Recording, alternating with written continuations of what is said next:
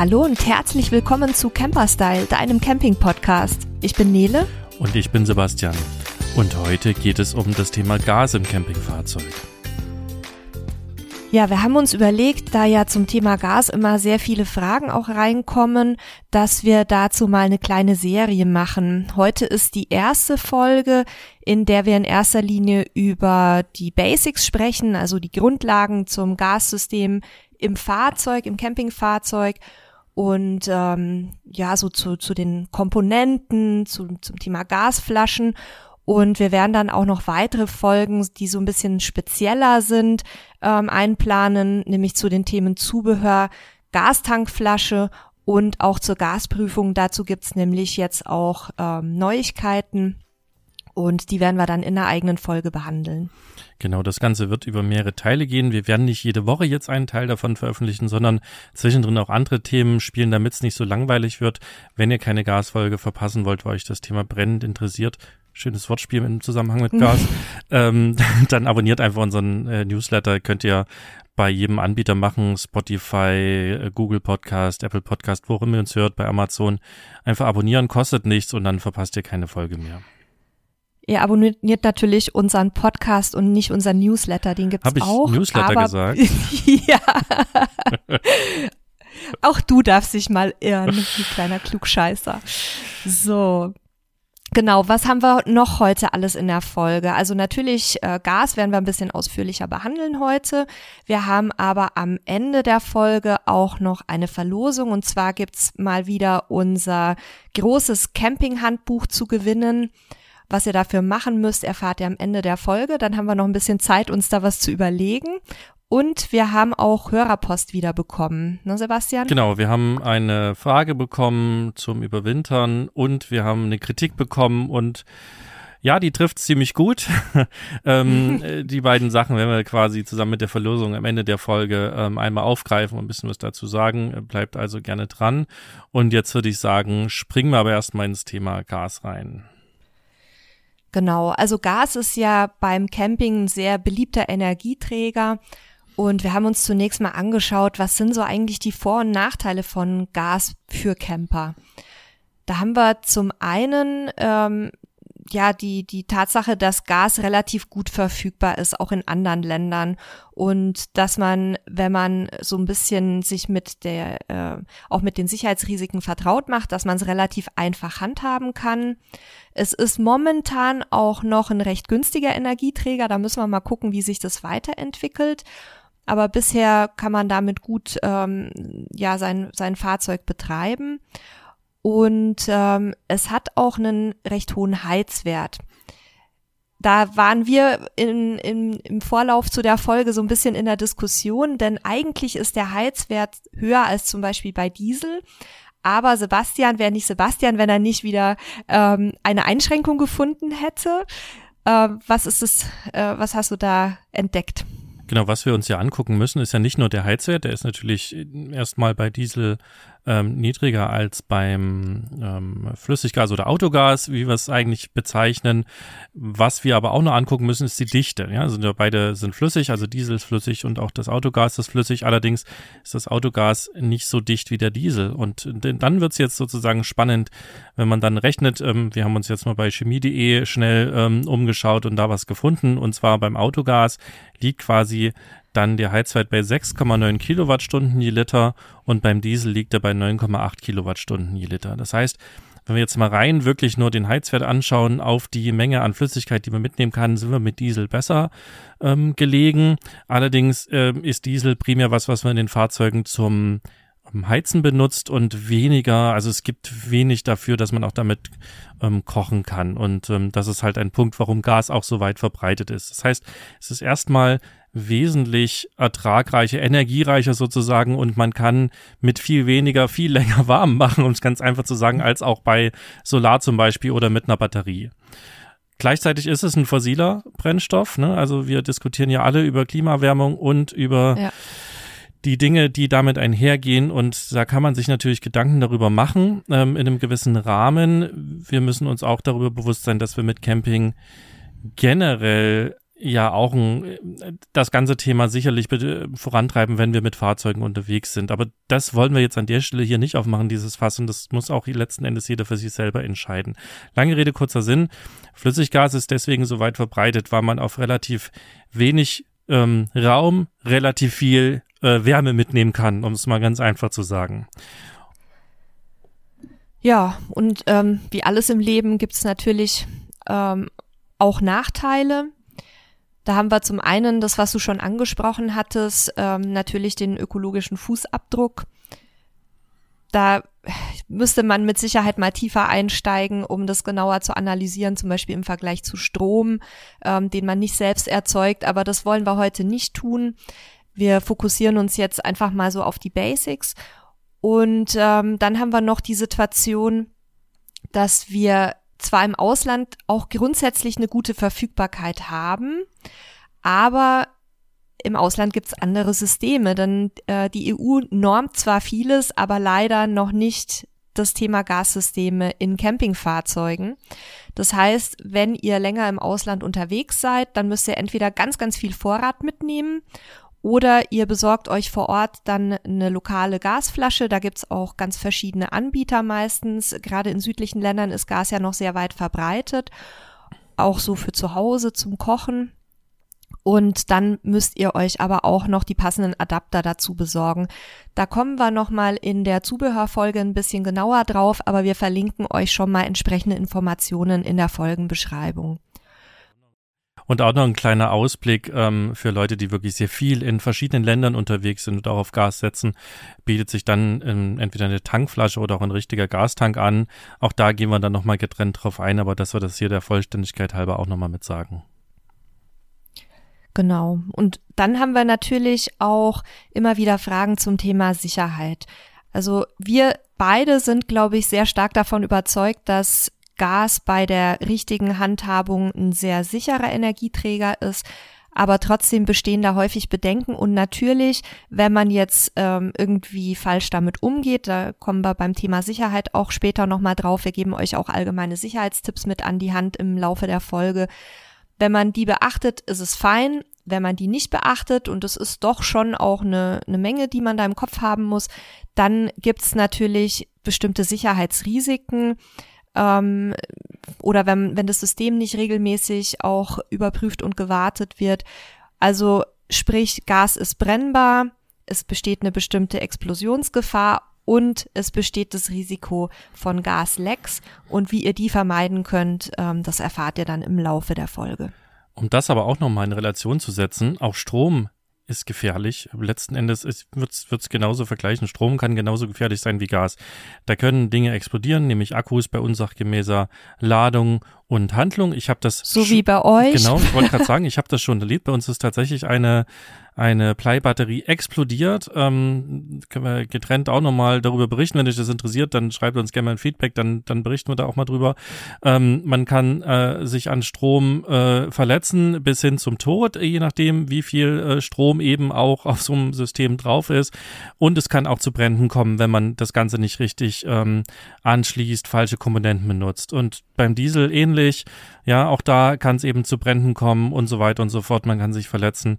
Also aus meiner Sicht sind die, diese einzelnen Technologien alle gleich sicher und unsicher. Es ist nämlich immer der Mensch, der äh, das ganze Thema gefährlich macht. Deswegen gibt es in Deutschland halt auch eine ganze, ganze Menge Regeln.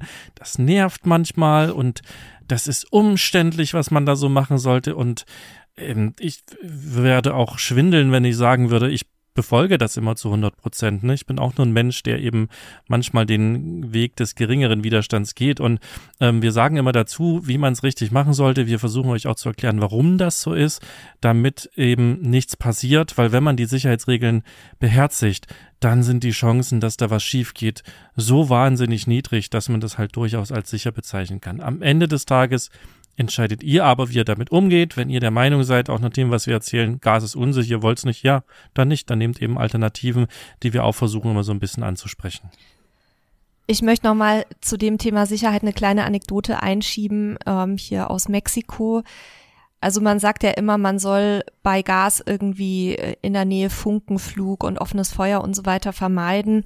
Und es war hier wirklich über Jahre hinweg üblich, dass der Gasmann, der hier die Flaschen bis vor die Haustür liefert, ähm, mit Metallstangen auf die Gasflaschen schlägt, um eben äh, auditiv zu vermitteln, dass er jetzt mal da wäre.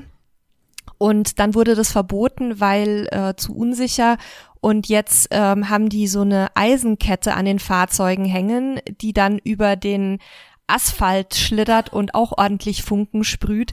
Und selbst hier, also selbst mit diesem wirklich etwas laxen Umgang mit, mit dem Thema Gas, ist es auch nicht so, dass hier die Leute wie die Fliegen wegsterben. Ne? Also ähm, auch wenn man da teilweise sich anschaut, wie in den Häusern die, die Gasflaschen angeschlossen und verbaut sind mit echt maroden Leitungen, es passiert erstaunlich wenig und von daher möchte ich euch da auch so ein bisschen die Angst vor dem Energieträger nehmen. Also das ist wirklich was, womit man sehr, sehr gut umgehen kann, wenn man einfach ein paar Sachen beherzigt. Und die werden wir euch auch ein bisschen erklären und werden euch auch so diese Sicherungssysteme immer so gut wie möglich und auch so einfach wie möglich erklären, damit ihr da halt auch ein bisschen Gefühl dafür habt, wie das alles so funktioniert.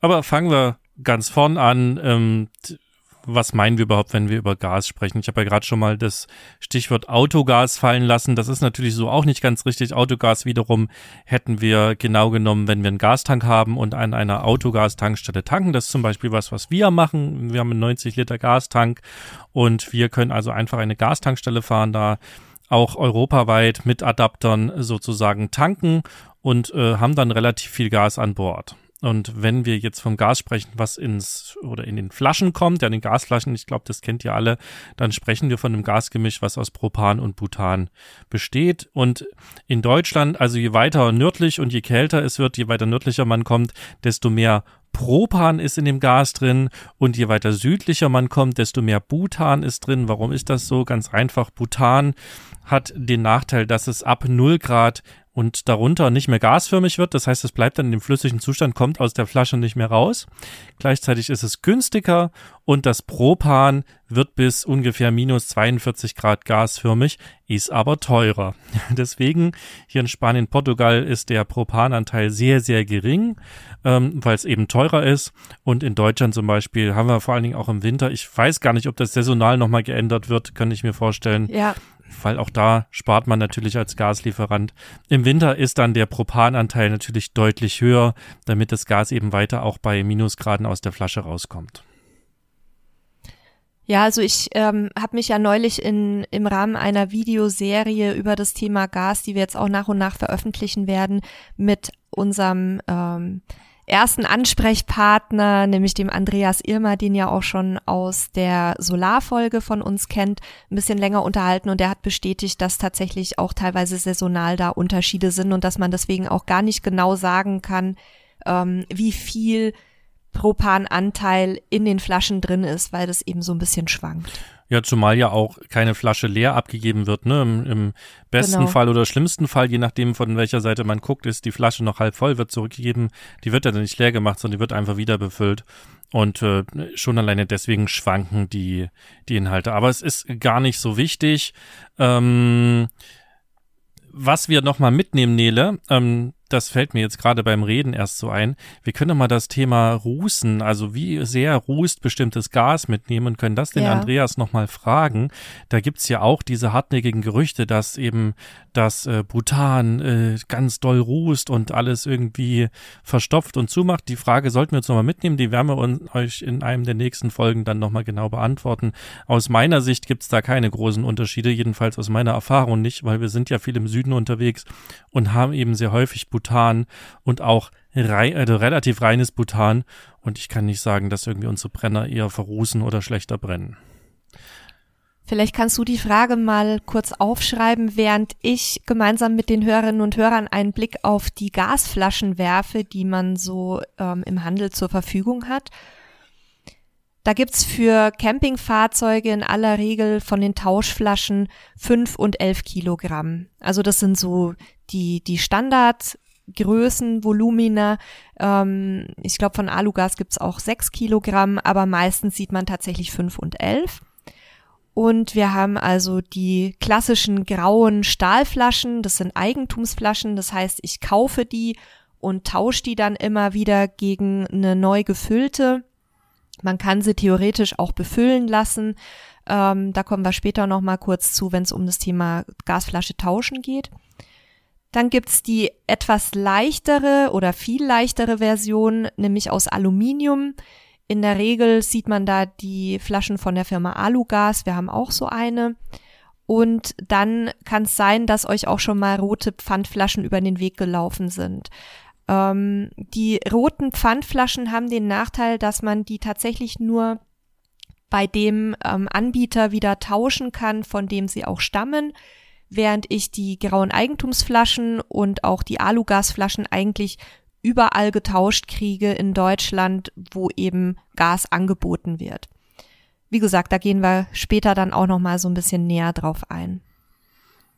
Für kleinere Geräte, also Grills und Kocher zum Beispiel, gibt's Gaskartuschen. Die findet ihr in ganz verschiedenen Größen im Campingfachhandel und auch in vielen Baumärkten. Das sind so die, die ganz kleinen, ähm, die so ein bisschen aussehen wie so eine Haarsprayflasche. Die sind, glaube ich, so 200, 300 Gramm und dann geht's eben hoch ähm, bis 1,7 Kilogramm, glaube ich. Also da findet ihr ganz verschiedene Größen und Volumina und könnt da nach eurem Bedarf und auch wie viel Platz ihr im Campingfahrzeug habt, dann eben auch nochmal so ein bisschen Reservegas mitnehmen, ähm, damit ihr halt Kocher und, und Grills weiter betreiben könnt. Und außenrum, ähm, aber nicht so für den Campingbereich genutzt, gibt's dann auch noch andere Größen. Also es gibt noch so drei Liter Flaschen teilweise. Es gibt auch 33 äh, Kilogramm Flaschen, nicht drei Liter, sondern drei Kilo Flaschen. Also es gibt auch noch ein paar andere Formate und es gibt auch im Grillbereich zum Beispiel so ein paar Hersteller, die so ganz fancy eigene Flaschen da herstellen. Aber das ist eigentlich für den Campingbereich alles relativ egal. Da ist es tatsächlich so, dass wir primär mit diesen fünf und elf Kilo ähm, Flaschen unterwegs sind und vielleicht auch noch ein paar Infos dazu. Also diese 11 Kilogramm, das ist tatsächlich das Gas im flüssigen Zustand und das bedeutet, ähm, das sind 21 bis 22 Liter Gas, die da im flüssigen Zustand drin sind und wenn man das gasförmig macht, sozusagen, dann sind das 5100 Liter die dort quasi in so einer Flasche drin sind, nur falls das mal irgendjemand braucht, um damit irgendwas zu berechnen. Und ein Tipp, den ich ähm, immer wieder auch gerne gebe, vielleicht habt ihr ihn auch schon gehört im Podcast oder in einem Video gesehen, wir sind mit einer Kombination unterwegs, weil die ähm, Stahlflaschen natürlich sehr schwer sind, wie der Name schon sagt, die Alugasflaschen deutlich leichter und wir haben uns für unsere Bedürfnisse für eine Kombination aus einer 11 Kilo Aluminiumflasche und einer 5 Kilo Stahlgasflasche ähm, entschieden. Warum? Zum einen, um Gewicht zu sparen, zum anderen, weil ich Alugasflaschen auch nicht überall getauscht kriege, so wie die ähm, Stahlgasflaschen. Das heißt, wir sind mit der Kombination so aufgestellt, dass wir eine ordentliche Portion Gas dabei haben, dass wir ähm, den, unsere Stützlasten nicht komplett ausreizen beim Wohnwagen oder nicht komplett überschreiten, wie das schon manchmal der Fall war, als wir noch mit zwei Stahlflaschen unterwegs waren. Und die Kombination aus 11 und 5 Kilogramm reicht eigentlich für normale Touren, vor allem im Sommer dicke aus. Im Winter, da wird's dann ein bisschen eng, da müssen wir öfter tauschen fahren. Aber das ist auf jeden Fall eine Kombination, die ihr euch auch mal anschauen könntet, wenn ihr Gewichtsprobleme habt vor allem für die Wohnwagenfahrer, die halt mit der Stützlast dann immer zu kämpfen haben. Man kann natürlich auch zwei äh, Alugasflaschen mitnehmen, äh, dann muss man aber wirklich genau schauen, wie lang komme ich damit. Wenn ihr euren Urlaub damit locker bestreiten könnt, weil ihr nicht groß heizen müsst, dann ist das natürlich gar kein Thema. Dann sollte man das auch so machen, gerade wenn man starke Gewichtsprobleme hat mit dem Fahrzeug. Ähm, aber die, die Tauschstellen oder die Stellen, wo es diese Flaschen gibt, sind natürlich nicht so weit verbreitet. Deswegen davor schlau machen. Und noch ein Tipp wieder fürs äh, Reisen ins europäische Ausland. Mit unserem ersten Wohnmobil waren wir auch viele Spanien, Portugal unterwegs. Und was wir da gemacht haben, wir hatten eine normale deutsche Gasflasche dabei und wir hatten eine ähm, dann im Land dazu gekauft. Also wenn wir in Spanien waren, eine spanische Gasflasche oder für Portugal eine portugiesische. Wir konnten also während der Fahrt runter nach Spanien, Portugal die deutsche Flasche leer machen. Es gibt auch ganz wenige Plätze, da kann man die wieder auffüllen lassen. Also gerade da, wo so ähm, eben Gaslieferanten und Gasbefüller sind, äh, die sind extrem selten, aber da kann man die wieder auffüllen lassen.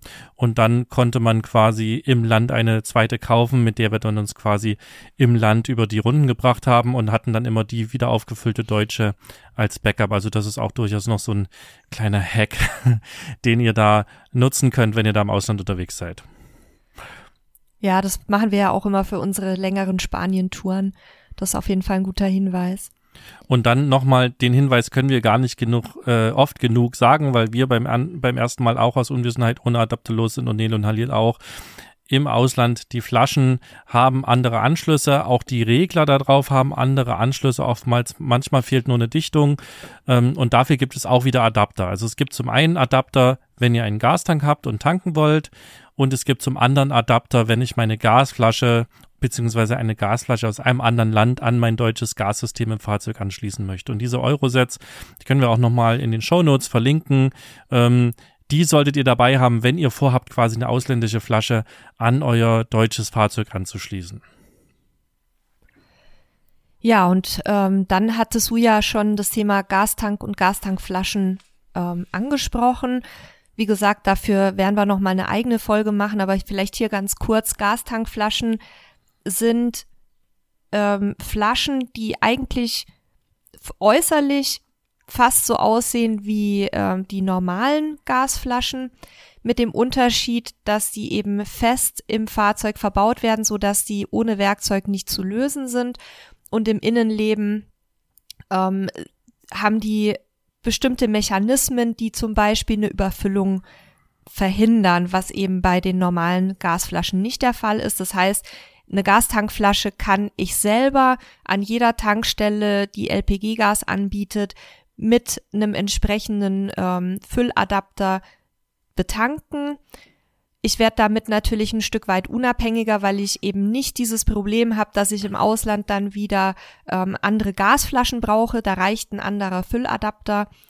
Aber ähm, die Gastankflaschen haben natürlich auch den ein oder anderen Nachteil, unter anderem die hohen Anschaffungs- und Einbaukosten. Aber da machen wir eine eigene Folge dazu und gehen da nochmal so ein bisschen näher drauf ein. Und auch dann von mir wieder an der Stelle nochmal was zum Thema ähm, Gasflaschen selber befüllen. Es ist verboten. Man kann es machen. Ähm, ich habe es auch schon mal gemacht. Ähm, das Risiko dabei ist, und das will ich nochmal kurz erklären, das Risiko dabei ist, dass ihr einfach zu viel Gas in die Flasche einfüllt. Ne? Ich habe ja vorhin gesagt, wie viel ähm, in so einer 11 Kilo Flasche sind ungefähr 22 Kilogramm Gas. Die darf man ja auch nicht voll oder komplett füllen, weil das Gas muss ja vom flüssigen in den gasförmigen Zustand übertreten können. Dafür braucht es Platz. Und wenn ich jetzt die Flasche zu voll mache, dann habe ich unter Umständen das Problem, dass eben Flüssiggas, also äh, flüssiges Gas, nicht gasförmiges, in meine Anlage kommt. Und das ist richtig fies, wenn ich da versuche, den Kühlschrank mit zu betreiben oder den Herd mit zu betreiben. Und das ist die eigentliche Gefahr. Ne? Also viele denken, die Gasflasche platzt, wenn man die auffüllt. Nein, da ist ein Überdruckventil dran, da passiert im Normalfalle gar nichts. Aber ähm, wer schon mal so ein, ähm, es gibt so ähm, Gabelstapler, die werden mit Gas betrieben und wer da schon mal gesehen hat, wenn eine falsche Flasche eingebaut wird, was dann passiert, das ist ziemlich gefährlich. Deswegen, lange Rede, kurzer Sinn, auch wenn es machbar ist, ähm, müsst ihr selber entscheiden, ob ihr es machen wollt. Es ist nicht erlaubt und es ist halt echt kreuzgefährlich. Und da spielen natürlich dann wieder Tankflaschen schon eine Rolle. Auch wenn sie nicht ganz günstig sind, bringen sie halt super viel Komfort mit sich, wenn man in Europa unterwegs ist. Ja, dann schauen wir uns vielleicht auch nochmal die Gasanlage im Campingfahrzeug, also insbesondere im Wohnmobil und Wohnwagen an. Was machen wir eigentlich mit Gas? Also wir heizen, wir kochen und häufig kühlen wir auch damit. Das heißt, wir betreiben einen Herd, eine Gasheizung, falls vorhanden einen Warmwasserboiler und ähm, oftmals dann auch den Absorberkühlschrank mit Gas. Und wenn man dann das noch ein, so die wenn man dann noch ein bisschen mehr Komfort haben will, hat man eine Gassteckdose und betreibt auch seinen Grill draußen noch mit Gas. Da nimmst du mir jetzt schon wieder vorweg, was ich gleich bei den Basiskomponenten und den optionalen Komponenten sagen wollte. Also fangen fangen wir vielleicht mal mit den Basics an. Was, was haben wir alles in einem Campingfahrzeug an Komponenten? Wir haben den Gaskasten. Ne, das ist der Kasten, wie der Name schon sagt, ist ein abgeschlossener Raum, gehen wir gleich nochmal drauf ein, äh, in dem sich quasi ein oder mehrere Gasflaschen äh, befinden. Wir haben einen Druckregler, der dort angeschlossen ist. Der macht nämlich aus dem hohen Druck, der auf so einer Gasflasche ist, einen kleinen Druck, 30 oder 50 Millibar, ähm, erklären wir auch gleich nochmal detailliert, eben die dann im Gassystem herrschen. Dann haben wir Schläuche oder eben auch Leitungen. Ja, also Schläuche sind meistens äh, nur quasi ein kurzes Stück und dann sind es fest verlegte Leitungen im Fahrzeug. Wir haben äh, Schlauchbruchsicherungen, da können wir dann gleich zum Thema Sicherheit noch was zu sagen. Und wir haben dann Absperrhähne, die auch wichtig sind. Und dann haben wir eben die, die Verbraucher und manchmal noch bestimmte Sicherheitseinrichtungen, ähm, die dann in so einem Herd zum Beispiel eingebaut sind, der eben dafür sorgt, wenn die Gasflasche vom Wind ausge äh, die Gasflasche, die Flamme vom Wind ausgebrüstet wird, dass dann die Gaszufuhr ausgeht. Ja, also es gibt auch an vielen Stellen Sicherheitseinrichtungen, dass da eben nichts passieren kann. Ja, und eine Geschichte, die auch immer wieder für Verwirrung sorgt, ist der Gasdruck in, im Campingfahrzeug und bei Grills. Wir sind, glaube ich, in unserer Grillfolge auch schon mal ein bisschen drauf ja. eingegangen, aber hier nochmal zur Wiederholung. In moderneren Campingfahrzeugen, also so ab den 90er Jahren, sind nur noch Gasanlagen verbaut, die einen Druck von 30 Millibar aufweisen. Bei älteren Fahrzeugen war 50 Millibar Standard, also ein höherer Druck. Das heißt, ich muss mir angucken, was habe ich für ein Fahrzeug und muss entsprechend dann, falls nicht schon verbaut, den Druckregler mir aussuchen. Da gibt's unterschiedliche Versionen. Ich verlinke euch in den Show Notes ein Video dazu, wo unser Gasexperte das so ein bisschen näher erklärt. Das ist die eine Sache, wenn ihr einen Gasgrill euch holt, auch da bitte immer drauf achten. Jetzt meldet sich der Hund beim Thema Grill. Ähm, auch da bitte immer darauf achten, dass ihr den passenden Druckregler zu eurem Gerät habt. Das ist wirklich ganz, ganz wichtig. Ja, und dann gibt's optional noch weiteres Zubehör. Ähm, da hattest du jetzt schon den Gasaußenanschluss erwähnt, der ist natürlich sehr komfortabel. Es gibt aber auch Gasfilter, ähm, die im Grunde die, die Druckregler sauber halten sollen, weil nach Aussagen, ähm, auch darüber habe ich mit unserem äh, Gasexperten gesprochen, nach seinen Aussagen ähm, wird das Gas quasi immer verunreinigter und sammelt sich auch in älteren Gasflaschen immer mehr Schmutz an. Und das soll eben verhindern, dass dass äh, teure Anlagen wie, wie Crash-Sensoren oder Duo-Control oder solche Geschichten dann verschmutzt werden und irgendwann den Geist aufgeben. Ähm, also, dann kommen wir schon zum Gaskasten und das ist schon selber das erste Sicherheitsmerkmal und enthält auch unter Umständen weitere Sicherheitsmerkmale. Also, Gaskasten ist, wie der Name schon sagt, ein abgeschlossener Kasten. Das heißt, der sollte und darf keine Verbindung zum Innenraum haben. Also, Innenraum meint nicht nur den Wohnraum, sondern auch irgendwelche Keller, Bereiche. Ich sage übrigens immer Keller bei einem Fahrzeug, was einen doppelten Boden hat, ja. Also nichts nach innen offen haben, eine Klappe nach außen und Belüftungsschlitze nach unten. Warum nach unten? Ganz einfach, weil das äh, Gas, was in den Flaschen drin ist, schwerer als Luft ist, demzufolge nach unten sinkt und dann nach unten raus kann. Die ähm, Schlitze müssen mindestens äh, 100 Quadratzentimeter Fläche haben. Wie die dann ausgeführt sind, ist eigentlich dann den Herstellern überlassen. Also man kann breite Schlitze machen, man kann ein komplettes Viereck offen lassen. Ähm, das ist letzten Endes egal, aber es muss eben, ähm, ja, sagen wir mal 10 mal 10, also 100 Quadratzentimeter sein. Ähm, und zum Innenraum muss eben alles abgedichtet sein. Das heißt, man darf auch nicht einfach zusätzlich noch irgendwie einen Schlauch nach draußen führen, ähm, sondern es muss wirklich dicht sein. Und bei den Belüftungsschlitzen ist ganz wichtig, dass der Gaskasten ja immer so ein bisschen auch bei uns dazu verführt, da Zeug reinzustellen, weil da ist ja relativ viel Platz und Platz ist ein kostbares Gut bei Campingfahrzeugen. Und ähm, ja, da packt man dann den, den bei Wohnwagen den kleinen Wassertank rein, das Abwassertaxi und dann packt man vielleicht noch Werkzeug und sonst was mit rein. Also da bitte drauf achten. Bei unserem Wohnwagen ist es nicht das große Problem, weil wir sehr, sehr viele Lüftungsschlitze haben. Da hat der Hersteller Fendt sehr weit vorausgedacht. Bei uns ist immer genug frei, aber es gibt eben auch andere Hersteller, wo das nicht so großzügig bemessen ist. Also da schaut einfach mal drauf, 10 mal 10 Zentimeter mindestens müssen vorhanden und frei sein nicht zugestellt. Und was auch ein ganz wichtiges Sicherheitsmerkmal ist, wo uns ähm, unser Gasexperte beim Videodreh bei einem kleinen Fehler erwischt hat, den äh, werdet ihr auch sehen im Video. Und zwar, es dürfen keine elektrischen oder elektronischen Geräte im Gaskasten sein. Bei uns war das Problem, wir hatten unseren Akkuschrauber drin, den wir zum Stützenkurbeln verwenden. Und wir haben so im nach bestem Wissen und Gewissen den Akku vom Gerät getrennt und haben aber beides im Gaskasten liegen lassen. Und auch das ist ähm, ein Sicherheitsrisiko, haben wir mittlerweile auch geändert nach dem Hinweis. Also achtet auch da bitte drauf, nichts, was irgendwie mit Akkus versehen ist oder ähnliches im Gaskasten zu, äh, zu lagern und zu transportieren. Es geht noch weiter nichts, was Strom hat. Denn es geht halt einfach darum, dass da Funken entstehen können, welche Form auch immer.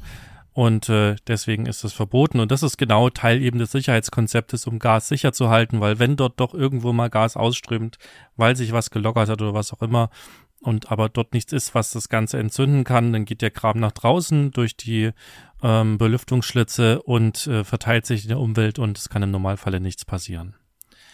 Was dann im Gaskasten auch noch drin sein kann, neben dem, dem Druckregler, den man ja an die Gasflaschen anschließt, sind ähm, eben Crash-Sensoren. Das, äh, die sind sozusagen dafür da, um zu erkennen, wenn ihr einen Unfall habt und die schalten dann automatisch die Gaszufuhr ab. Ja, weil ihr könnt ja bei den Fahrzeugen, oder es ist, es ist ja unpraktisch, wenn man ständig die Gasflasche abklemmen muss, wenn man losfährt. Wir haben das ganz am Anfang gemacht und es ging uns aber relativ zügig ziemlich auf den Wecker. Ähm, oh ja. Dann vergisst man es mal und so weiter und so fort, vergisst man es zuzumachen und abzumachen und überhaupt. Also lange Rede, kurzer Sinn, da ist so ein, so ein, so ein ähm, Crash-Sensor wirklich Gold wert, weil der hat eben eine Funktionalität, dass er bei einem Crash das Ganze einfach abschaltet und dann kein Gas ausströmen kann. Das kann also da drin sein. Ja, ja ähm, zum Crash-Sensor noch ganz kurz ein kleiner Einschub. Es gibt immer wieder die Diskussion, ähm, ob man an Tankstellen trotz Crash-Sensor die Gasflasche zudrehen muss.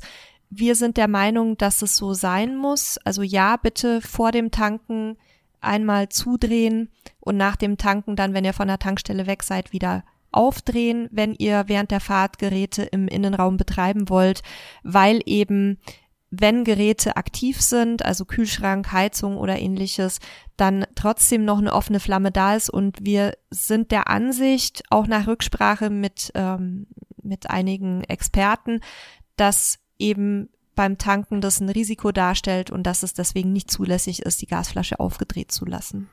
Ansonsten gibt's auch oft so Kombigeräte, so Umschaltautomatik mit Crashsensor. Umschaltautomatik ist letzten Endes das, was viele Camper kennen oder was ein Problem vieler Camper verhindert. Das Problem vieler Camper ist, wir haben zwei Gasflaschen, wir sind unterwegs, wir schlafen nachts, haben die Heizung an, weil es draußen kalt ist, friert, ähm, es ist nahe 0 Grad, es ist Schneeregen draußen, es ist morgens 4 Uhr, was passiert? Das Gas ist alle, die Heizung geht aus. Da muss man raus, und die Gasflaschen umstecken. Und so eine, so ein Umschalter, so ein automatischer, verhindert genau dieses Problem. Denn dort wird einfach dann, wenn eine Gasflasche leer ist, automatisch auf die andere umgeschaltet. Es wird signalisiert, hey, eine Gasflasche ist leer, sodass man die dann tauschen kann. Und die sind auch oft in Kombination mit so einem Crash-Sensor versehen. Also das ist auch ein sehr komfortables Teil. Wir haben es selber äh, nicht in unseren Fahrzeugen drin gehabt. Ähm, gut, jetzt haben wir den großen Gastank, aber auch vorher nicht. Ähm, und ich bin ohne Scheiß auch paar Mal nachts raus und habe die Gasflasche gewechselt, wenn es wirklich im Winter kalt war. Also nicht immer, aber manchmal ist das Timing da wirklich schlecht. Wir haben es im neuen Wohnwagen. Also der neue Wohnwagen ist jetzt auch schon aus 2020. Ähm, waren jetzt auch nicht so viel damit unterwegs wie üblich wegen, wegen Covid aber wir haben es so zu schätzen gelernt. Wir haben es uns einfach gegönnt, weil bei uns war nämlich auch genau die Situation, dass wir dann häufig nachts raus mussten. Und solange das immer der Halil gemacht hat, war mir es eigentlich mehr oder weniger egal. aber dann war ich mal einen Winter alleine, weil der Halil in Mexiko im Warmen saß. Und dann musste ich nachts raus. Und ich habe sowas von geflucht, dass ich gesagt habe, nie wieder ohne Umschaltautomatik. Also da können wir euch auch nochmal Informationen in die Shownotes packen, damit ihr euch das, diese Systeme mal anschauen könnt. Die sind auch nicht so wahnsinnig teuer. Also ich finde, den Komfortgewinn ist es auf jeden Fall wert. Ja, und dann ähm, müssen wir ja quasi die Gasflasche noch irgendwie anschließen, wenn sie denn in dem Gaskasten drin ist. Und bei der allerersten Inbetriebnahme kann es sein, dass ihr noch den Gasregler anklemmen müsst oder dass ihr den auch tauschen müsst. Bei einem älteren Fahrzeug, wenn der älter als zehn Jahre ist, ist das auch ein Problem. Ähm, und das macht ihr dann, also diesen Regler müsst ihr dann quasi am bestehenden Gassystem, also an einem Schlauch festmachen. Das auch mit Werkzeug bitte, damit er wirklich richtig fest ist. Und dann wird der Regler auf der anderen Seite an die Gasflasche angeschlossen und dort aber bitte nur ein Werkzeug benutzen, wenn ihr das tut, nämlich so einen sogenannten Reglerlöser. Also das ist ein Schlüssel, der passt genau auf diesen Ring, den ihr da zuschrauben müsst, drauf. Der ist auch häufig aus Kunststoff, damit ihr eben, wenn ihr zu viel Kraft braucht, abbricht, weil dort ist eine Gummidichtung drin. Und wenn ihr das Ganze mit einer, mit einer Rohrzange oder mit einer Wasserpumpenzange oder was auch immer anzieht mit großem Werkzeug, dann kann es eben sein, dass es überdreht, die Dichtung kaputt macht und dann ist es dort wirklich nicht mehr dicht. Deswegen handfest reicht, ähm, je nachdem, wie viel Kraft ihr natürlich in euren Händen habt. Wenn ihr wenig Kraft in den Händen habt, dann macht es durchaus Sinn, so einen Reglerlöser dabei zu haben. Die kosten wenig Euro und was man auch machen kann, die, wenn man einen 3D-Drucker hat, da haben wir auch eine Folge drüber gemacht, man kann die Dinge auch relativ einfach selber ausdrucken. Da gibt's auch eine Vorlage und ähm, das wäre natürlich auch noch eine Option. Genau. Und ja, dann habt ihr die Flasche angeschlossen.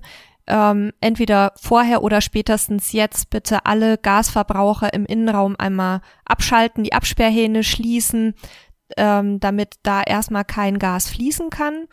Und jetzt, ähm, das muss ich mal überlegen, die rote Schutzkappe, die haben wir vorher schon entfernt, ne? Diese Transportschutzkappe. Genau, das hatte ich nur nicht gesagt. Ich habe die einfach in Gedanken entfernt.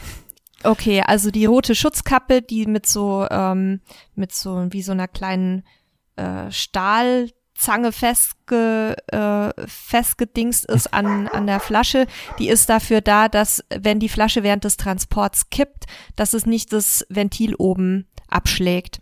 Also die äh, rote Schutzkappe, die muss natürlich entfernt werden, bevor ihr die Flasche anschließt, sonst kommt er nicht an die Anschlüsse dran.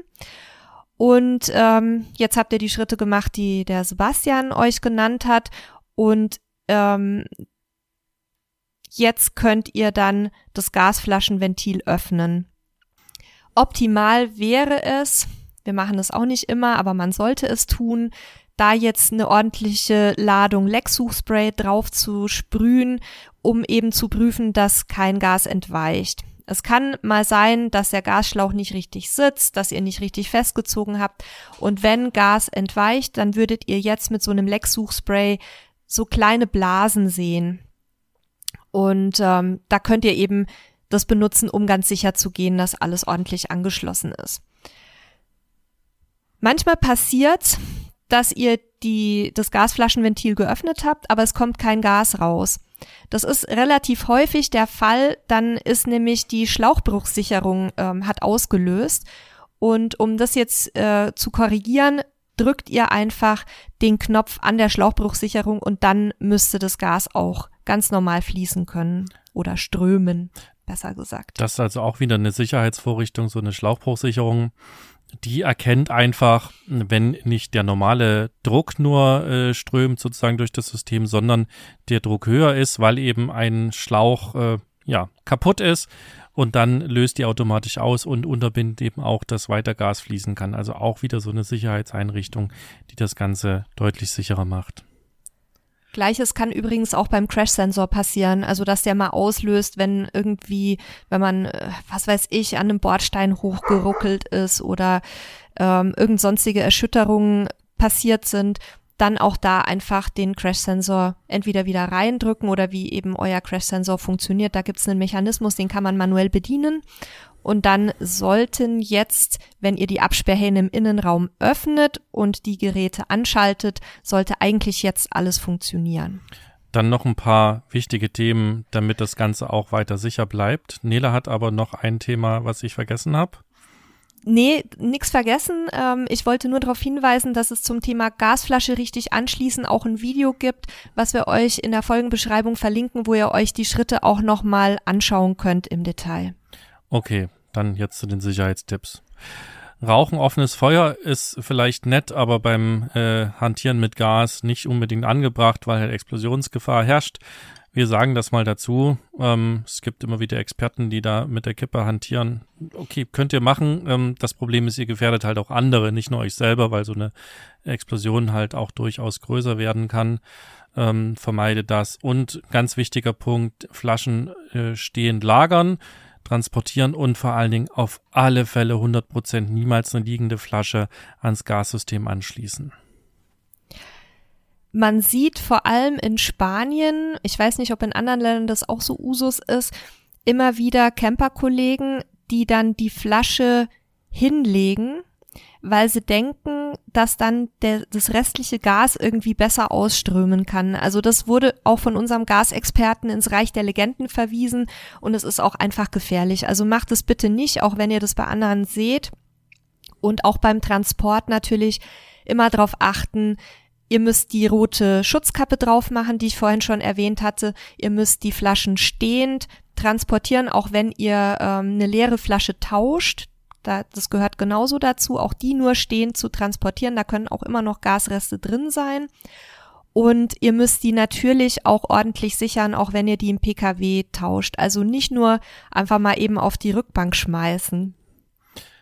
Auch wenn ich das auch schon mal gemacht habe. Nein, das stimmt gar ja, nicht. Ja, deswegen sage ich das doch. Ich habe dich Ach erwischt. so. Du hast es schon gemacht. Ja, Ja, das ist das ist typisch, ne? Wir die die die Hersteller und so weiter machen sich und die Vereine, Verbände machen sich viele viele Gedanken, wie der Kram sicher sein kann und dann schmeißen wir die Sachen irgendwo auf die Rückbank. Ja, also das das ist ne tatsächlich so. Ihr könnt das natürlich alles machen und müsst es nicht beherzigen, was wir euch sagen.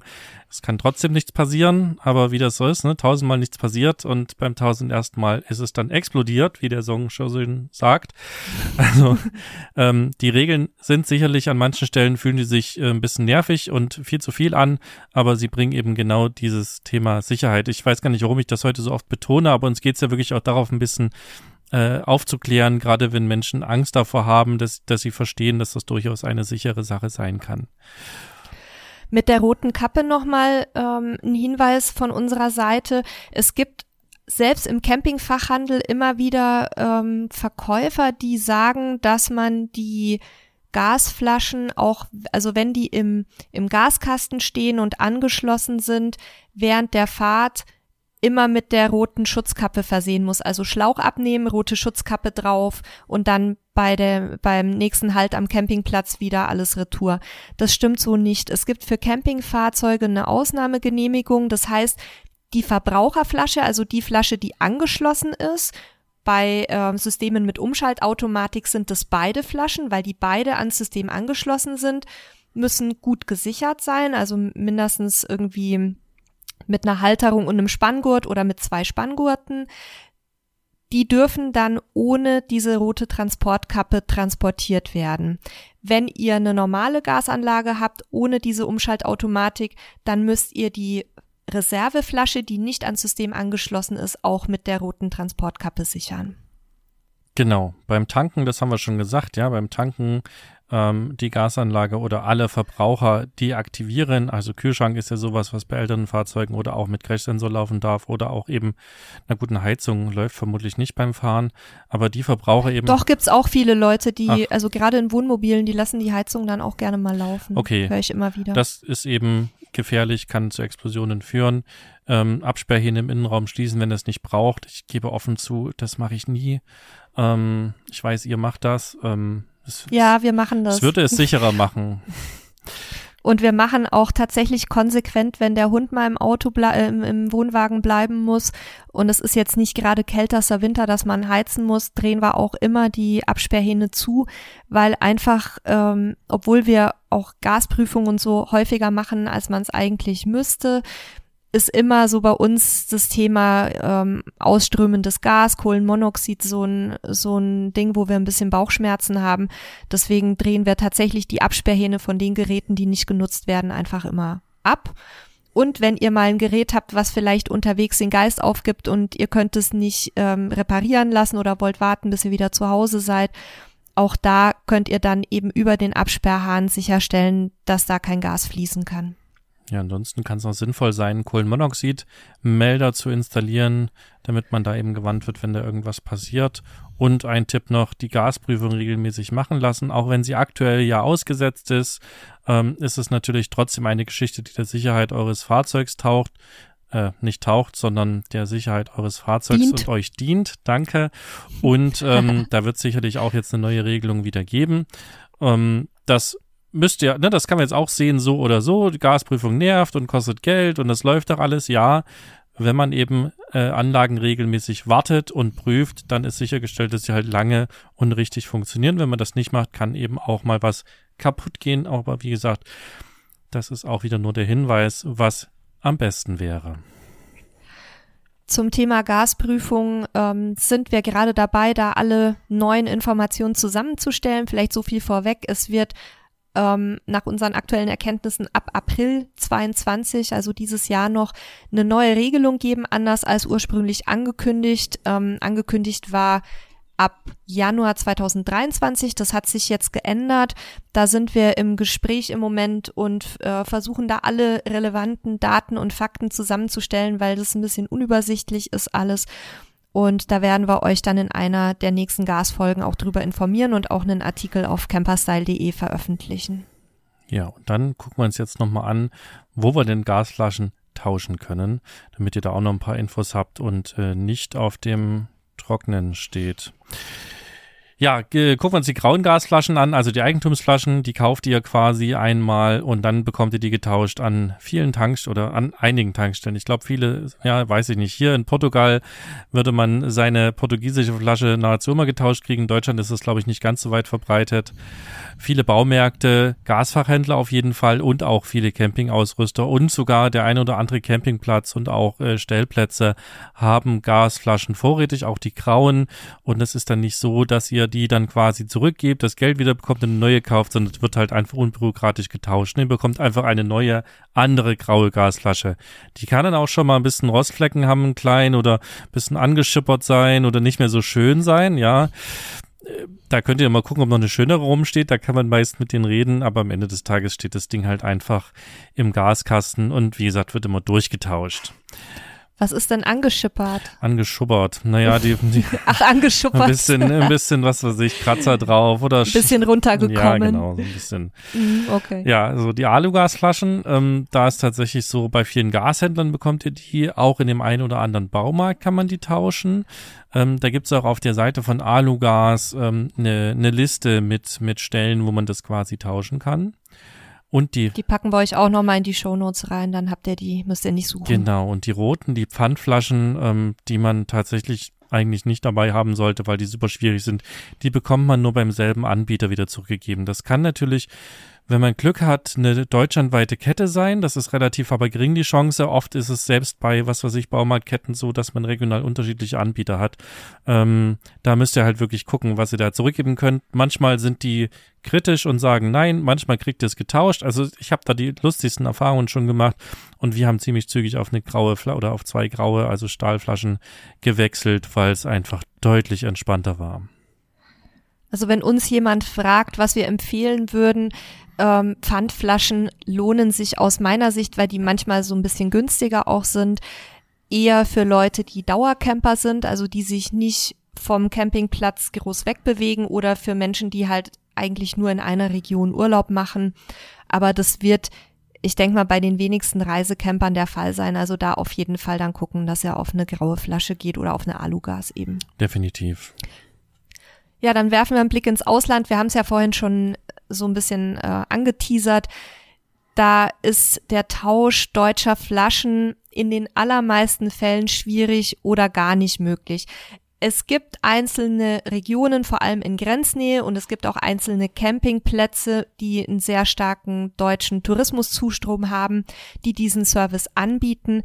Aber verlasst euch auf jeden Fall bitte nicht drauf, weil es ist aus meiner Sicht und aus meinen Erfahrungen heraus die absolute Ausnahme. Wenn ich jetzt mir mal alle Campingplätze überlege, die wir schon angesteuert haben, das dürften inzwischen wirklich mehrere hundert sein.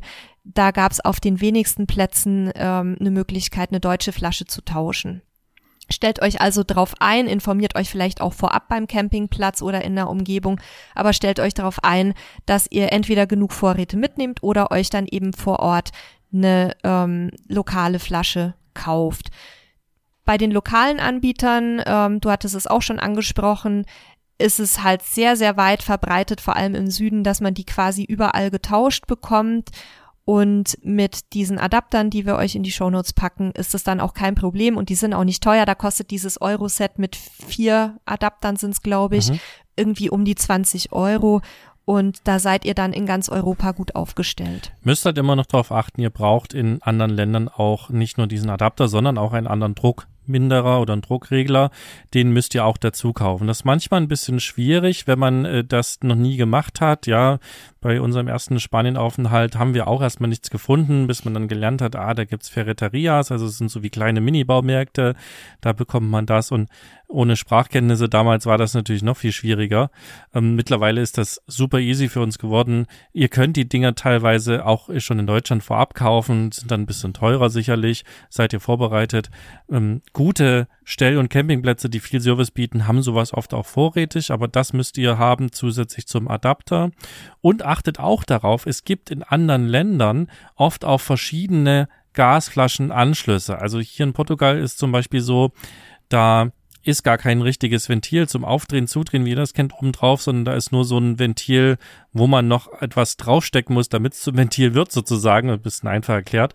Und die gibt's in zwei Dicken. Die gibt's halt von der einen Gesellschaft ein bisschen dünner und von der anderen Gesellschaft in dicker. Und da muss man also auch drauf achten, dass man dann das Richtige hat und dann auch wieder beim richtigen Tauschen geht. Also es ist auch hier so wie in Deutschland, wenn ich von, was weiß ich, Galb gekauft habe, dann kann ich auch nur dahin gehen, wo es Galb gibt zum Tauschen und bekomme das eben nicht bei Repsol oder bei einer anderen Firma getauscht. Und da vielleicht auch nochmal der Tipp, wenn ihr plant, in einem anderen Land nicht nur in einer Region zu bleiben, sondern vielleicht auch euch im Land ein bisschen zu bewegen, dann schaut einfach vorab. Wir haben auch da eine ganze Menge ähm, Artikel zum Thema Gas in anderen europäischen Ländern für euch zusammengestellt mit vielen Informationen zu den einzelnen Anbietern und schaut einfach, dass es die Anbieter eben nicht nur regional gibt, sondern im besten Fall ähm, dann landesweit. Dann habt ihr nämlich nicht das Problem, dass ihr dann mit einer lokalen Flasche unterwegs seid und die dann äh, im Süden gekauft habt und im Norden die nicht mehr getauscht bekommt. Richtig. Und auch noch letzter Tipp, ähm, Spanien und Portugal, ihr bekommt standardmäßig Butanflaschen ohne Probleme. Wenn ihr unbedingt Propan haben wollt, dann müsst ihr einen Vertrag machen, der dann wiederum in Landessprache stattfindet. Es gibt ganz wenige, die es ohne Vertrag geschafft haben und manchmal kann man auch so eine ähm, Propanflaschen wiederum auf Flohmärkten kaufen. Also da gibt es sehr kreative Lösungen. Wir sind mit Butan immer sehr gut gefahren. Also das kann ich auch aus der Erfahrung sagen. Wir haben über Jahre damit geheizt, gekocht, gemacht, getan. Es wurde da, wo wir unterwegs waren, ähm, sowieso nicht unter 0 Grad und damit war das eigentlich kein Problem. Ja, ich glaube, dann haben wir jetzt mal so zu den Grundlagen eigentlich alles Wichtige gesagt. Falls ihr noch Fragen habt oder Anregungen, dann schreibt uns gerne an podcast@camperstyle.de. Dann äh, können wir da noch mal drauf eingehen in einer der nächsten Folgen. Wir haben es ja schon gesagt, äh, wir, wir werden jetzt immer wieder mal das Thema Gas aufgreifen, weil es einfach was ist, was viele von euch bewegt. Und wenn ihr da auch Themenwünsche habt, dann meldet uns die gerne durch und dann schauen wir, ob wir das ähm, noch verarbeiten können. Und bevor wir jetzt gleich zum Gewinnspiel kommen, gucken wir mal kurz in die Leserpost rein und ich würde sagen, wir fangen mit dem Martin an. Martin hat uns Kritik geschickt und ich lese es einfach mal vor und dann sagen wir da was dazu. Martin schreibt, hey, ich finde euren Podcast meist sehr interessant. Dieser, Klammern Wellness Camping, war leider eine Ausnahme. Ihr habt ja gleich am Anfang zugegeben, dass ihr euch mit dem Thema nicht besonders auskennt. Das hat man dann auch gemerkt. Ihr habt vermutlich nur irgendeinen Fremdtext vorgelesen. Schade, dass ihr nicht auf das Thema Stellplätze bei Therm eingegangen seid. Es gibt circa 40 in Deutschland, die nach meiner Erfahrung bei Womo-Fahrern sehr beliebt und in Klammern und leider oft ziemlich voll sind. Ich habe dazu meine Google Map erstellt, die ich auch gern zur Verfügung stellen kann. Und an Sebastian, die Tschechoslowakei existiert nicht mehr. ja, Martin, erwischt. Die Tschechoslowakei gibt's lange nicht mehr. Als Ostkind verzeih mir, dass ich dieser alten Gewohnheit äh, einge innegefallen bin. Es ist natürlich äh, richtigerweise die Tschechei und die Slowakei und wir meinten die Tschechei. Und oder die Tschechische Republik, kann man glaube ich auch noch sagen, oder? Ich, äh, Oder ist es auch schon out? Hättest du das mal nicht gesagt, jetzt müssen wir nachgucken. Google Zweifel, mal schnell. Nein, wenn wir schon, wir sind Zweifel. hier ein Service-Podcast. wir, wir sind hier auch zuständig, um uns selber und die Hörerinnen weiterzubilden. Also es heißt richtig Tschechien. Tschechien, genau. Okay, also liebe Hörerinnen und Hörer und lieber Martin, vielen Dank. Tschechien. Das werden wir uns auf jeden Fall jetzt merken. Und äh, das Wichtigere, deine Kritik an dem Podcast, jo, da hast du uns auf jeden Fall erwischt und ähm, wir haben das selber gemerkt. Ähm, wir haben das Thema genommen, weil es viele Leute sich gewünscht haben und ähm, hätten uns aber einen Gast dazu holen müssen. Haben aber niemanden gehabt, der quasi des Themas quasi oder der mehr Kompetenz hatte als wir und deswegen haben wir einfach unsere Beiträge, die wir schon von Autoren bekommen haben, genommen und haben die quasi aufgearbeitet. Jo, war definitiv eine aus unserer Sicht auch der schlechtesten Podcasts. ähm, und wir nehmen uns das auch zu Herzen und werden beim nächsten Mal, wenn wir wieder sowas haben, im Zweifel die Folge so lange schieben, bis wir einen Experten dazu haben. Ähm, also danke für diese völlig angebrachte Kritik. Und ähm, wir haben dir auch schon eine E-Mail geschrieben. Und lieber Martin, falls du die Google Map unseren Hörern und Hörerinnen äh, zur Verfügung stellen möchtest, dann schick uns doch gerne den Link und dann werden wir den unter der Folge auch mit einbinden in den Show Notes. Und dann könnt ihr, liebe Hörerinnen und Hörerinnen, da auch nochmal raufgucken. Also und ja, das, das Thema an Thermen ist sicherlich sehr cool. Wir haben es halt nur einmal gemacht, auch nicht um in die Therme zu gehen. Beim nächsten Mal, wenn wir sowas haben, machen wir es besser. Ja, und dann hatten wir noch Post von David bekommen zum Thema Überwintern im Süden. Magst du es vielleicht auch mal kurz vorlesen, damit wir auch keine Information oder keine Frage verschlucken? Also, der David schreibt, ähm, Moment, jetzt ist mir gerade die Mail hier zugegangen. So, der, der David schreibt, er, er verfolgt unseren Podcast seit kurzem, ist tatsächlich sehr begeistert und aktuell sucht er nach alten Folgen und will die sich alle anhören und äh, er fährt äh, 60 Kilometer auf die Arbeit und die Zeit reicht in der Regel super für eine Folge. Das ist sehr schön, so ein bisschen haben wir uns das gedacht und äh, dann schreibt er weiter zur Folge über Wintern im Süden hat mir aber ein Hinweis von euch gefehlt. Ab einer bestimmten Zeit in einem Land muss ich theoretisch mein Fahrzeug dort zulassen. Ich kenne jetzt äh, nicht die Regeln in einem einzelnen Land und äh, oder ist das gar EU-weit gleich, aber hätte sich zur Vollständigkeit halber einen Hinweis von uns gewünscht. Und er schreibt, seine Eltern beispielsweise leben grundsätzlich in Klammern vor Corona immer sechs Monate im Ausland und den Rest in Deutschland. Für die wird diese Regel schon interessant. Natürlich ist das Ganze schwer zu kontrollieren, aber der sonst immer jede Kleinigkeit, also da wir sonst jede Kleinigkeit erwähnen, und das meint er sehr positiv, wäre dein Hinweis wünschenswert gewesen. Wir haben auch, vielen Dank, David, ähm, für den Hinweis, uns dazu nochmal Gedanken gemacht und auch ein bisschen recherchiert. Und ich würde dir jetzt mal oder euch allen, ähm, die es interessiert, die offizielle Regelung vortragen, die ich bei einem EU-Portal gefunden habe. Und Sebastian sagt dann gleich noch was so ein bisschen aus eigener Erfahrung dazu.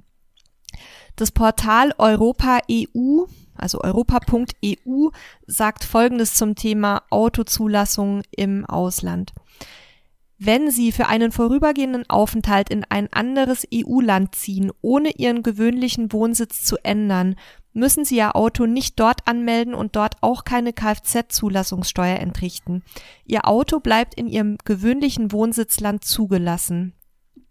Das Ganze wird dann auch noch ein bisschen erklärt.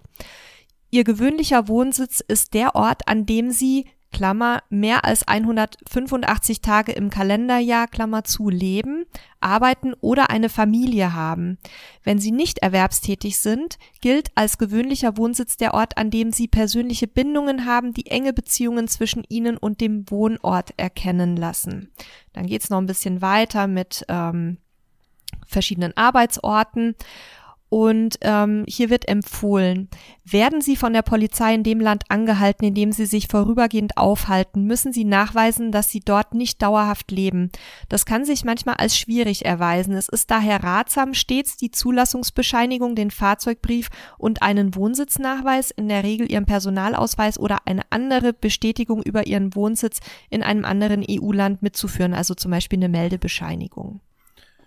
Das ist also das, was es ähm, Europaportal europa.eu zu diesem Thema sagt. Und jetzt kommt äh, der Reality-Check von Sebastian. Ja, also Fahrzeug aus meiner Sicht muss man nicht ummelden, ähm, wenn man nicht dort lebt. Und da haben wir jetzt verschiedene Dinge, die aber noch eine Rolle spielen und das, deswegen muss ich ein bisschen ausholen. Also wir haben zum einen ja immer das Steuerrecht. Das sind diese ominösen 185 Tage im Kalenderjahr, also beziehungsweise auch der Lebensmittelpunkt und so weiter. Also das ist ein, ist ein sehr komplexes Thema, aber lange Rede, kurzer Sinn. Wenn ihr euch quasi länger als 185 Tage in Deutschland aufhaltet oder auch deine Eltern in dem Fall, um das konkrete Beispiel zu nehmen, also ein bisschen länger äh, im Deutschland bleibt als im Ausland, dann ist das alles überhaupt kein Problem. Man kann ja das oft auch nachweisen, weil man ja Verbrauchsrechnungen zu Hause hat, vielleicht einen Mietvertrag hat und so weiter und so fort. Und ähm, dann muss man das Fahrzeug nicht ummelden. Was anderes ist das Melderecht. Ähm, in Portugal ist es zum Beispiel so und ich vermute, dass das ähnlich in vielen anderen Ländern ist. Wenn ich länger als drei Monate mich in dem Land aufhalte, dann muss ich mich anmelden. Ich muss mich quasi polizeilich melden. Einfach, das hat einfach den Hintergrund, dass die Behörden wissen, wer sich wo aufhält. Und das kann durchaus sein, dass man das machen muss. Das ist im Normalfalle auch ein relativ einfacher Akt. Man muss da meist auf die örtliche Gemeinde gehen und sich dort eben kurz anmelden und sagen, okay, na, ich bin jetzt hier auf dem Campingplatz die nächsten sechs Monate oder wo auch immer und dann ähm, hat man da seine Pflicht erfüllt. Wenn man rumreist, ähm, dann ist das natürlich deutlich schwieriger, dann müsste man sich quasi immer wieder ummelden da muss man dann ein bisschen abwägen, was man machen möchte. Ich bin der Meinung, und wir handeln das auch so, wenn man rumreist die ganze Zeit, dann haben wir uns nicht angemeldet, als auch wenn wir länger als drei Monate in Spanien waren, weil wir uns immer hätten ummelden müssen. Ähm, wenn man länger an einem Fleckchen ist, würde ich das tun. Und äh, das Ganze interessiert auch ja tatsächlich erst so richtig, wenn was passiert oder wenn ihr in eine Kontrolle geratet, da müsst ihr dann eben gucken, wie ihr im Zweifel nachweist, wo ihr wart und ähm, man kann natürlich auch Grenzhopping dafür machen. Also das ist auch wieder ein unheimlich schwieriges Thema. Ähm, ich glaube, da muss man einfach so ein bisschen Augenmaß ähm, äh, an den Tag legen. Wenn man dann länger da ist, äh, dann muss man sich eben anmelden, damit man da nicht in Schwierigkeiten kommt wir haben das Thema ja immer wieder auch in, im Zusammenhang mit Menschen, die im Wohnmobil leben. Wenn ich jetzt aber noch einen ganz offiziellen Wohnsitz in Deutschland habe, das werden wahrscheinlich deine Eltern auch haben, denke ich, an dem die äh, gemeldet sind, wo auch eine Miete bezahlt wird und so weiter, dann vermute ich mal, dass man da immer auch den Nachweis erbringen kann, dass man eben sich nicht dauerhaft in dem anderen Land aufhält. Das ist bei Menschen, die im Wohnmobil leben und die sich in Deutschland abgemeldet gemeldet haben, mit Sicherheit ein bisschen komplizierter. Ja, solange ihr, das ist nochmal ein wichtiger Punkt, solange ihr im, im Land gemeldet seid, das auch auf eurem Ausweis steht, dann ist es überhaupt kein Problem mit einem Fahrzeug mit deutschem Kennzeichen, da irgendwo im Ausland unterwegs zu sein, auch länger. Ja, lieber David, ich hoffe, wir konnten da so ein bisschen Licht ins Dunkel bringen, auch für dich. Wenn du noch Fragen hast, dann melde dich gerne nochmal. Aber wir sind da jetzt auch keine Experten. Wir werden dann natürlich versuchen, da ähm, vielleicht dann noch mal ein bisschen tiefer einzusteigen, aber ich hoffe, dass dir die Info jetzt erstmal weiterhilft und auch vielleicht euch da draußen, die sonst noch ähm, als Vagabunden so ein bisschen länger unterwegs sein möchten. Ja, dann kommt noch unser Gewinnspiel. Und ähm, wir werden, das haben wir beim letzten oder vorletzten Mal angekündigt, dass wir das eigentlich mal wieder machen können. Ich glaube, es war der letzte Podcast mit Igor, wo wir gesagt haben, Mensch, wir haben ja auch unser großes Camping-Handbuch und ähm, das könnten wir eigentlich mal wieder verlosen. Ähm, und ja, das machen wir jetzt auch wahr. Es gibt also einmal unser großes Camping-Handbuch zu gewinnen. Wenn ihr da mehr Infos haben wollt, unter camperstyle.de slash Buch findet ihr da alle Informationen, die ihr dafür braucht. Und dieser Podcast erscheint ja am 29. Januar. Ihr habt also Zeit bis zum 24.02. Mitternacht, um was zu machen, Nele. Also auf jeden Fall schickt ihr uns bitte eine Mail an podcast@camperstyle.de und äh, betreff bitte Campingbuch und um das Ganze ein bisschen spannend zu machen, wenn ihr das Buch gewinnen wollt, dann schreibt uns doch bitte in die Mail, wie viele Seiten dieses Buch hat. Diese Informationen findet ihr ähm, unter anderem auf der Seite, die Sebastian euch gerade genannt hat, also camperstyle.de slash Buch, aber natürlich auch bei Amazon und anderen Online-Plattformen, damit ihr auch ein bisschen aktiv werden müsst. Ja, und teilnehmen dürfen alle, die nicht für Camperstyle arbeiten, wir also nicht. Der Rechtsweg ist ausgeschlossen und wir werden ein Buch verlosen und werden im nächsten Podcast nächste Woche dann bekannt geben oder werden wieder quasi live auslosen zwischen allen Einsendungen, wer gewonnen hat und werden euch dann das Buch danach zukommen lassen. Also ihr könnt eure Adresse mitschicken, müsst ihr aber nicht. Ähm, wir schreiben euch sonst auch an dann äh, müsst ihr eure Adresse nicht schon mitschicken. Wir brauchen die Information dann nur von dem oder derjenigen, der dann auch oder die gewonnen hat. Ja, dann haben wir es, glaube ich, für heute. Ne? War wieder eine lange Folge. Ich hoffe, dass euch die ganzen Informationen gerade auch zum Thema Gas weiterhelfen und Wenn ihr, wie Sebastian eingangs schon gesagt hat, die nächsten Folgen nicht verpassen wollt, dann abonniert uns gerne. Dann werdet ihr automatisch informiert, sobald wieder eine neue Folge online geht. Und wir freuen uns natürlich immer über Bewertungen. Einige von euch sind auch schon unserer Bitte nachgekommen und haben uns bei Spotify bewertet, wo das neuerdings auch geht. Und da haben wir uns sehr gefreut. Da haben wir nämlich, glaube ich, lauter Fünf-Sterne-Bewertungen bekommen, ne, Sebastian? Ja, ich gucke gerade mal rein, äh, wie wir da jetzt dastehen. Ich habe das noch gar nicht wieder gecheckt. Ja, wir haben 21 Fünf-Sterne-Bewertungen. Vielen lieben Dank wow. dafür. Dankeschön. Und äh, ja, auch von meiner Seite, ich hoffe, es hat euch wieder gefallen, Spaß gemacht, ihr habt was gelernt. Wenn ihr Fragen habt, schickt uns eine Mail an podcast.camperstyle.de. Das gleiche, wenn ihr das Buch gewinnen wollt. Äh, ihr könnt uns gerne auch Kritik oder natürlich auch immer sehr gerne Lobhudeleien schicken. Da freuen wir uns auch sehr drüber. Und ähm, ja, bleibt mir nur euch eine schöne Woche, ein schönes Wochenende erstmal, je nachdem, wann ihr uns hört, zu wünschen. Und bis zum nächsten Mal. Danke, Nele. Danke, liebe Hörerinnen, liebe Hörerinnen. Tschüss.